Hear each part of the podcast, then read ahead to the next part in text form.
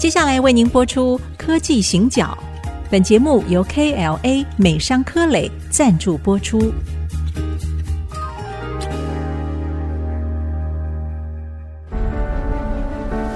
从区域情势、产业变迁到文化体验，娓娓道来全球供应链的故事。欢迎收听《科技行脚》。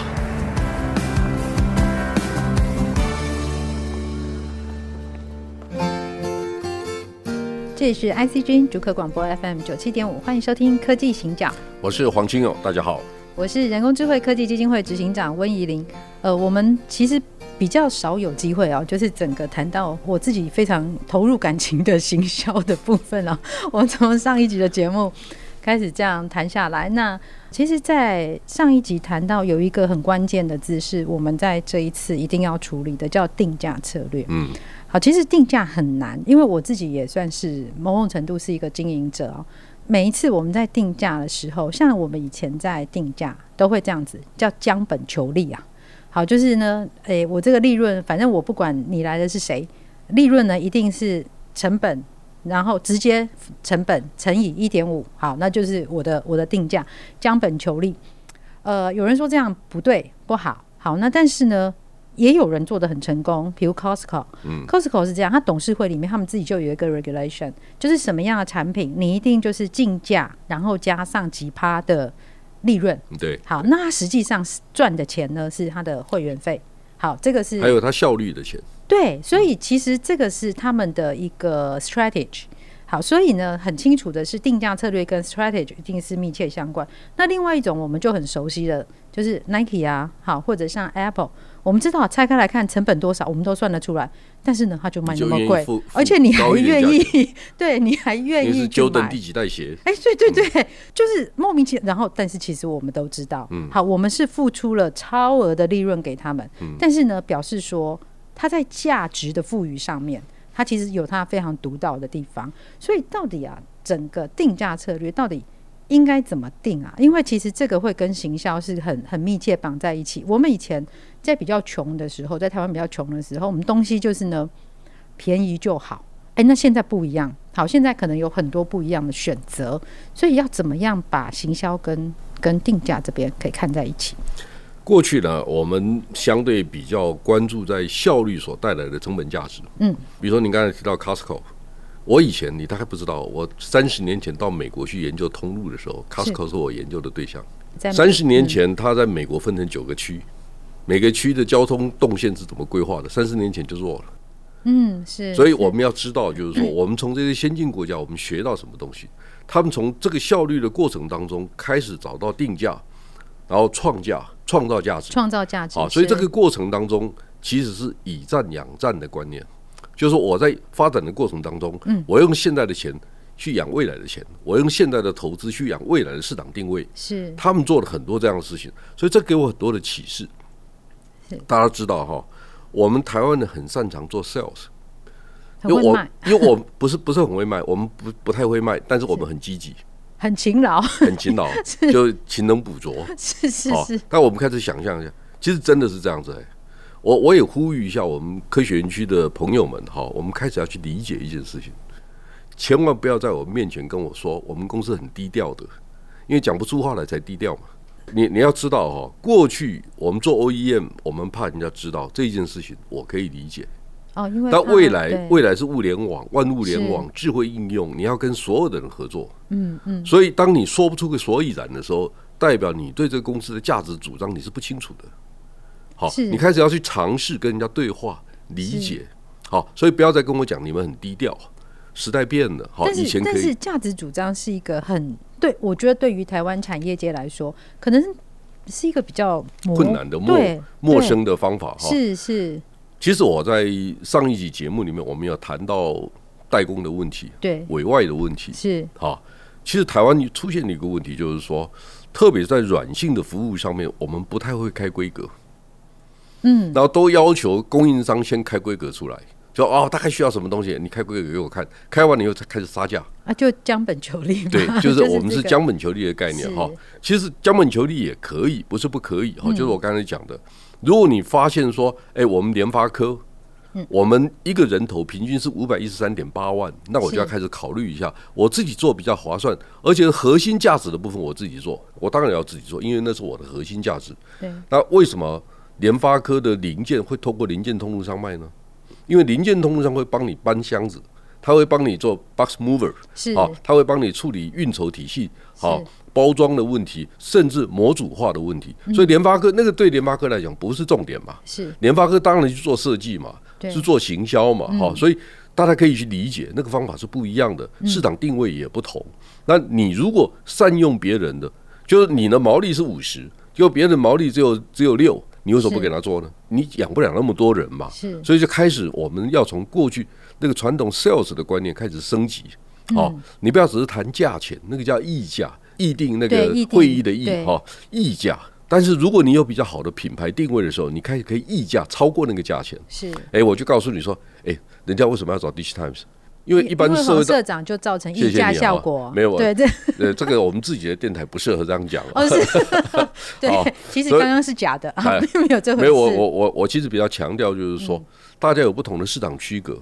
如果你要搞房地产的，不要到我这边来登广告，因为那个价值不高。因为我们的读者不习惯，你这样业业务同仁有一点那个，没关系，我我只是告诉他们，房地产的东西我们并不熟悉，是好，有一天也许会去做。那你不觉得电子报很适合做黑 hunter 吗？那我为什么不做？因为因为可能跟我的核心价值有抵触，所以我就决定不要做这个事情。所以有些东西可以做，看起来可以做，但不一定要做。好，所以如果你知道的你的品牌定位，因为别人来找你就表示他有在看电子时报，因为他至少看得懂。所以其实你知道吗？是名牌汽车都没有给我们广告嘞，大家有没有觉得很奇怪？为什么电子业的人开好车的很多啊？理论上名牌汽车应该给我们广告。刚刚我有一点惊吓，原来并没有。没有，为什么？因为他们不看电子时报。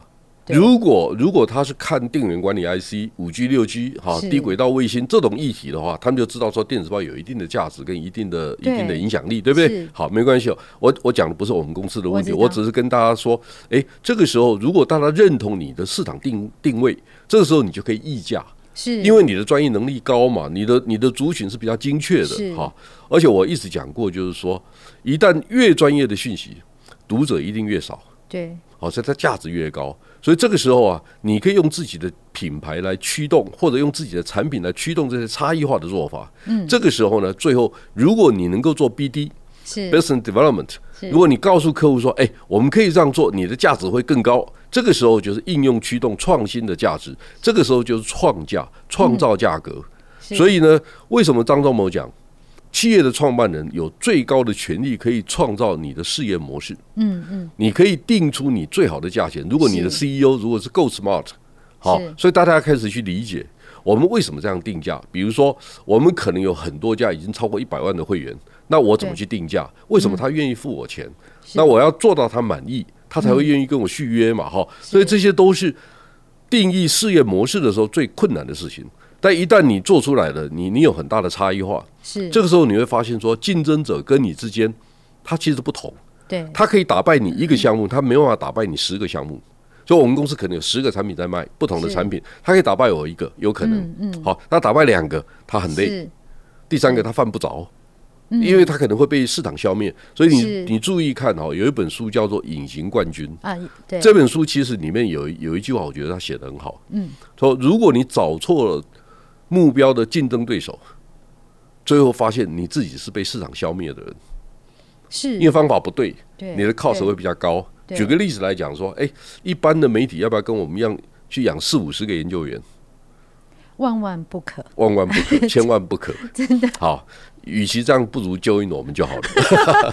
我觉得社长最近很希望有很多人可以 join，欢迎欢迎欢迎。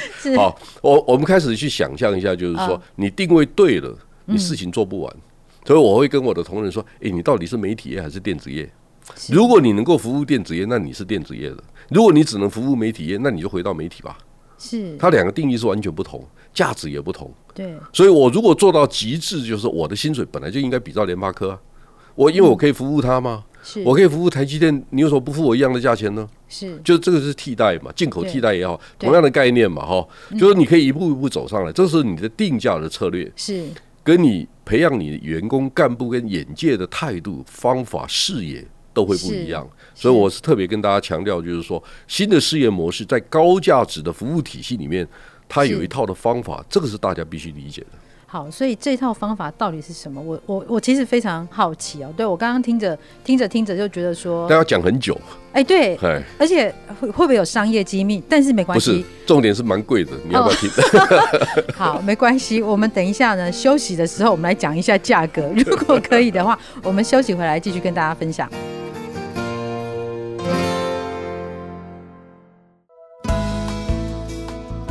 欢迎回到科技行脚，我是温怡玲，我是黄金勇。好，那个刚刚我们在休息的时候，我有跟社长恳谈。我说，因为我们刚刚前面听了非常有道理，但是到底我们应该要怎么做？有哪一些项目是需要注意的？那社长是说要先谈价钱嘛？但是你们相信吗？社长当然不是这种人，所以这个 非常慷慨的。我刚刚说其实分享三点就好，他说没有，他要分享五点。所以是不是在 pricing 这件事情上面啊？如果我们比较具体来看，可以聚焦在哪几个点可以关注一下？我我刚才一开始就讲了，就是说我们要知道怎么去。议价讨论价钱，是那不是买卖买方独大或者卖方独大。如果你发现你想买对方的东西，就是你有需求，你有能力把东西卖给对方，那你不要自惭形秽，你你就是有这个能力卖给他。我们双方是公平对接的方法。台湾有一个不好的一个习性了哈，就是认为说。哦，我是买方，所以我我出钱嘛，我付就付钱的是大爷嘛。对对对，但我不觉得是这样子，尤其在服务业领域啊，哈，就是好像我们这样的专业服务业里面，特别是是，尤其是您，您您他让我很尊敬的。哎呀，别这么说，社长好惊慌。好，我们开始想象一下，就是说，我们怎么去定义出一个好的专业服务业？是。我以前我跟大家讲过这个事情哦，就是说，这是业界的朋友告诉我的，他说。查账找台湾，签证找香港，什么意思呢？嗯，你知道吗？我最近跟一个四大会计事务所之一啦，是好，那他告诉我一件事情，我也觉得蛮有趣的。他说，台湾的业务百分之七十是 auditing 跟财会跟审计，是查账，只有百分之三十是是顾问专业服务，但是他们的总部其实百分之七十是顾问专业服务。哇！所以你就知道台湾是。新鲜的肝在换来的，就是我们真的查账啊，帮人家弄弄账务啊。是。好，那我们开始想象一下，就是说什么样的情况之下你可以转变？我记得以前哈，大概二零一五年的时候，台积电曾经找我去讲一堂课，然后他们告诉我说，张董事长啊，要求大家读一本书，叫做《The Founder's Mentality》，创业家的心态。是。那时候还只有英文版，我还认真把英文版 K 完了，K 完了再去帮台积电上课，对对。然后呢，因为他们为什么找我？他说：“哦，社长，你是真正创业的人，而且你是很好的产业分析师，你要不要把这本书读完呢？真的帮我们分析一遍，为什么董事长叫我们读这本书？”好，那我现在跟大家讲，就是说这本书呢，他谈到，企业经营有三个不同的情境。第一种情境呢，就是 overloading，就是你超额负担，是，就是特别是刚创业的时候，你的伙伴。你的员工、你的干部可能不了解你真的要做什么。嗯。第二个，你在市场上找不到适当的干部做这些事情，所以 overloading 是很很可能的。嗯。我跟大家报告哈，电子时报二十五年前创业的 sales 没有一个留下来。overloading。呀，因为他们都告诉我说，呃，社长登个广告十万块，你拿九万，我分一万，嗯，好，就 commission 十个 percent，好，大概就这样子。他说我们都是这样干的。我说：“哎、欸，你要不要研究一下网络啊？研究 page view 啊，impressions？” 他们说：“No，我们不懂这个。”好，第二个、嗯、就是说报纸，哎呀，其他报纸都看得懂，为什么电子报看不懂？所以他不晓得怎么卖我们的东西。嗯、是，但是我们已经大概三四年没有 sales 离职了。是，我们七八十个看看懂了。哎，他学会 没有？他学到一定程度了，他就不想走了，是因为他在其他地方不见得有优势。是，好，所以。当你累积的专业知识以后，我也比较好经营。所以第一个阶段是 overloading，嗯，第二个阶段叫 store out，停滞了，嗯、好吧？我指指指一家哈，Dell 戴尔电脑，Dell，我觉得他的创办人 Michael Dell 一九八四年创办 Dell 的时候啊，我觉得他这是一个很令人尊敬的人，嗯、因为他前几年哈，他决定了一件事情，让大家很惊讶，他决定让戴尔电脑下市，是是是，好，对对，他变成董事会只有三个人，他说他知道。电脑业在面临极大的改变，如果他不改变的话，他可能会尸骨无存，所以他决定改变，所以他把公司下市了。这一件事情，是一个 store out 停滞的公司，他面对的情境。嗯，好，那第三种情境呢，叫 free fall，自由落体般陨灭的公司。嗯、这是哪些呢？哦，你可以看到，哎，G two 的对抗，大陆就有一些公司就活不下来了。是，那个就是自由落体般陨灭的公司。嗯，好，还有呢，我们现在马上可以看得到 ESG 的问题，ESG 是现在的压力，十年以后会变成成本，甚至企业经营的风险。所以十年以后你会不会垮了？因为 ESG 这是有可能的，是有可能。好，地缘政治有没有可能？也有可能。好，你现在开始发现说，哎，今年第二季华硕的获利下跌百分之八十。嗯，好，各位还记得吗？四五月份的时候啊，呃，不晓得哪一个大学就指明说华硕应该退出俄罗斯嘛？哦，对，好，是，我大家还记得这个事情哈？对。那我觉得华硕处理的不错，他他没有太大的问题，但问题不是他，问题是说。地缘政治对它造成的影响，哪些影响呢？诶，我稍微看了一下哈，华硕的营业额可能有百分之五了，百分之五，但是它在当地 PC 的市占率是百分之九，宏基也是百分之九，所以大家可以想象一下，生意突然不要做，诶，华硕是多大的公司啊？如果没记错，华硕好像一百七十几亿美金，嗯，是，好，那你乘以百分之九，这样多好？哎，不少哎。对，好。第二个，嗯、如果你要把公司经营到十亿美金以上，你需要几年？就你过去投资都没了。对。第三个，你开始要面对另外一个问题，你是得罪了小粉红哎，以后连大陆都不要做了，都不是不可能哎，非常有可能，是不是？现在连吃意大利面都有问题，是吧？是吧？所以，我们开始要面对这个问题，就是说，呃，地缘政治以前不影响我们，或者我们影响不大，或者我们台湾人根本不用做决定，反正天塌下有高个子挡的。对，对不对？不关我们的事。现在突然说，哎哎，我跟我们有关呢。我们突然被打了一枪，不得了。我们现在那个这一期的《经济学人》，它封面就写 “Target 冒号台湾”。对啊，对，我们开始要面对这些问题哈。比如说，哎，我们开始要政府开始要去理解台湾跟泰国之间会什么关系？台湾跟德国之间会什么关系？台湾跟印尼之间会什么关系？是。那其实越专业的东西，我我一直讲过了哈，越专业的东西，阅读量会越少。对，你会发现说你在社会大众没有影响力，但是你在产业很有影响力，嗯、那应该怎么办？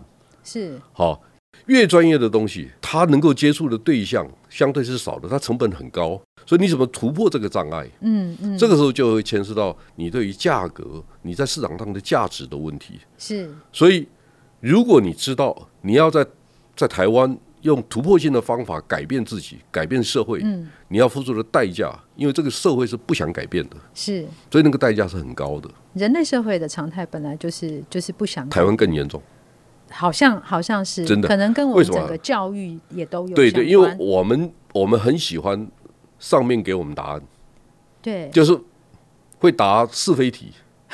会答选择题一二三四五，但不太会答申论题。我我们等等着人家开规格，我们就很会做。对对对，我我们很会答复问题。是好，但回回过来开始要思考一下，现在去定义问题这件事情是台湾下一世代非常重要的。是好的确。那我们怎么把我们的经验跟他分享？比如说我刚才也谈到，我有两个年轻的干部，嗯，好，就是他们才来没多久，那他们在帮我研究《华尔街日报》好，日本经济新闻他们的收费机制。那这是他们的工作，他们其实做的蛮好的。是好，其实我只是回来告诉他说：“哎，我们跟人家不一样哎。”好，我们一定不一样，因为会跑到台湾来看英文版的读者到底是谁？嗯，他如果没有绝对的精确的需求，他是不会来台湾看英文版的。是，就一样的道理，就是说，我们如果今天去看泰国。泰国的当地的新闻，如果跟你的业务没关，你真的会去看吗？不会。你会真的去了解北越跟南越有什么不同吗？不会。不会 这答案很肯定，很肯定嘛，对不对？你甚至不知道三百多年前印度原来是回教统治的国家，这关我什么事啊？对，好，所以你开始要面对这个情境，就是说，是人家跑到台湾来读台湾的新闻，只有一种可能，嗯、跟我生意有关，跟我 business 有关。这个时候他就很在意，比如说，嗯，哎，我们有很大的读者群，来自来自 Dell，来自那个 HP，来自来自 Apple，好，来自网络大公司，你知道为什么吗？嗯，因为全世界百分之九十一的伺服器台湾人做的，在在台湾，对，好，而我们也知道，台积电在今年第二季它的毛利率超过了 Intel，我们本来认为二零二三年才达得到，哎，对我们上次那个时候是这么说的，所以它已经超越了。像这种新闻呢，大家都很在意。是，它是全世界关注的新闻。我们如果拿这个新闻在全世界去播放，但你可不可以说，哎，发生的时候再来做这个新闻，来不及了，就你平常就要准备。是，所以这个平常准备的投资呢，嗯，我先跟大家说，一个人头啊，你公司是三百万、四百万，那为什么我们只有一百万？就不是这样子嘛？是，就是你不要老是就是说，台湾创造出来的软性价值都不值钱，嗯，要不然你自己做是好。所以大家要开始思考一下，其实哈，我认为台湾现在人均所得大概三千三万三千多块，对，好，其实我认为很容易，就马上破破四万。是，你知道怎么做吗？第一个，开始重视自己的国内市场，给他适当的价钱就好。我没有说，比如说政府采购的部分。为什么都是一百万公开招标？所以你可以看到公共建设里面都没有好的产品，是因为它的价格低，低低价得标嘛。所以政府如果愿意改，不要在一百万以上公开招标，嗯，不要在所有的事情全部要经过财团法人公协会，没有这一回事，是这很奇怪的事情。我我做公共服务，为什么一定要经过他们？是好，对。所以你知道，在台湾很多基金会为什么要做基金会？嗯，为什么？因为他。